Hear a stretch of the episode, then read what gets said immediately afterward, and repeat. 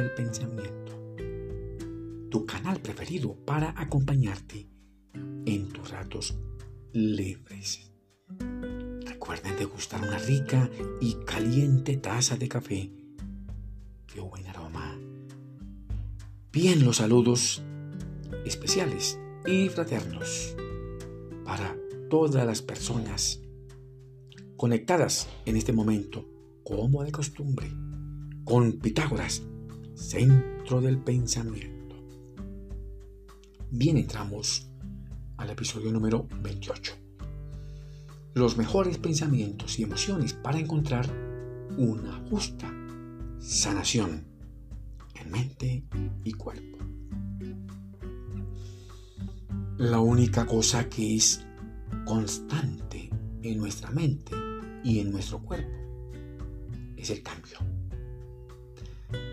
Para sentirnos bien y mejor es fundamental trabajar en ese cambio y ser constantes en hacer mejor el trabajo de autosanación. Además, procurar ser muy disciplinado, muy organizado en este proceso tan dinámico y tan esencial. Pues la mejor y efectiva autosanación se fundamenta a través de una transformación mental y también corporal. Igual por medio del aprendizaje experiencial estar bien, del estar mejor, que nos presenta el día a día. Un excelente autosanador debe saber también el modo como ve y cómo toma su propia vida. Y tener la mejor actitud y los mejores argumentos para poder negociar y conciliar con aquellos mágicos y poderosos recursos. Y así poder de tal forma dominarlos y también controlarlos. Comprender que no son enemigos nuestros, de nuestra salud. No, solo son recursos disponibles que difícilmente podemos ver. Así por ejemplo como el egoísmo, el individualismo, el odio, la petulancia, la hipocresía, la codicia, la arrogancia, los celos, la ira, la intolerancia, la mentira, las calumnias, el enojo y la ignorancia entre muchos.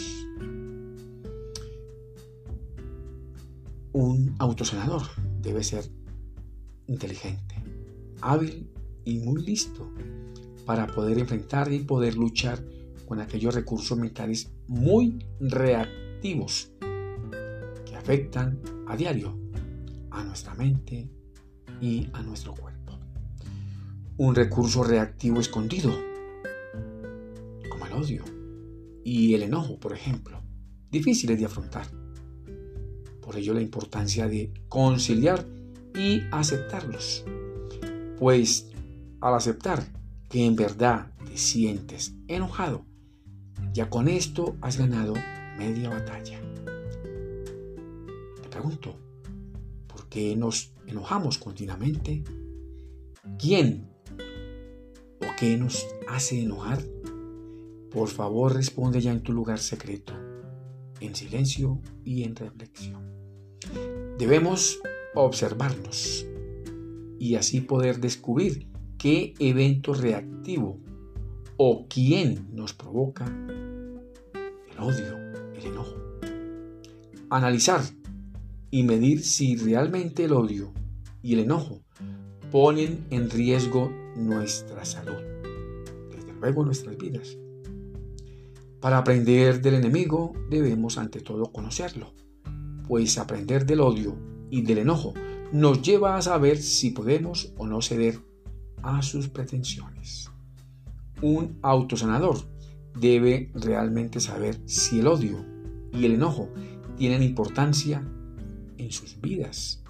Pues dicen los sabios que en particular el enojo y el odio podrían ser un modo indicador reactivo que ayuda a corregir la misma vida, pero sin llevar el enojo y el odio a los extremos. Podría ello afectar la misma salud.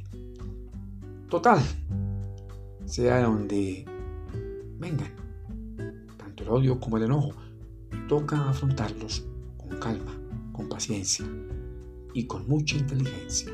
Son recursos emocionales muy reaccionarios, violentos e impulsivos. Y para nada le sirven a nuestra salud mental y corporal. Quien cultiva rabias, enojos, odio, ira, igual cosechará emociones bastante dañinas y desde luego enfermedades a través de una correcta autosanación. Igual vamos a sanar aquellas heridas emocionales alojadas en nuestro corazón. Sanar nuestro corazón desde un enfoque espiritual tranquiliza esas emociones manifestadas en odio, en rabia y también en enojo. Un autosanador debe evitar tratar al enojo, al odio, como aquel recurso castigador. En cuenta que son tus mismas emociones que te dirigen. Una emoción como el odio y el enojo, por ejemplo, son productos de los errores que alguien más pudo haber cometido. No, no, no lo son. No son productos de los errores que alguien más pudo haber cometido. Claro que no. Recuerda que todo proceso nuestro y de todos es mental.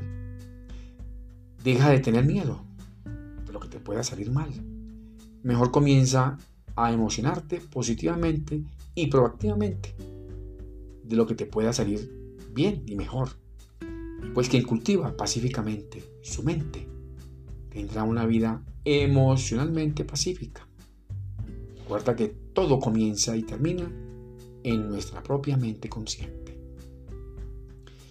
Aquella persona que se considere autosanadora debe descubrir todos esos secretos que guardan los guerreros sanadores.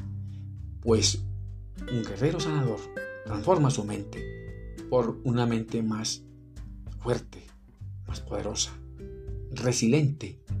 Además aprende a cultivar sus pensamientos cada día para poder gozar de una mente consciente y un cuerpo mejor y más saludable.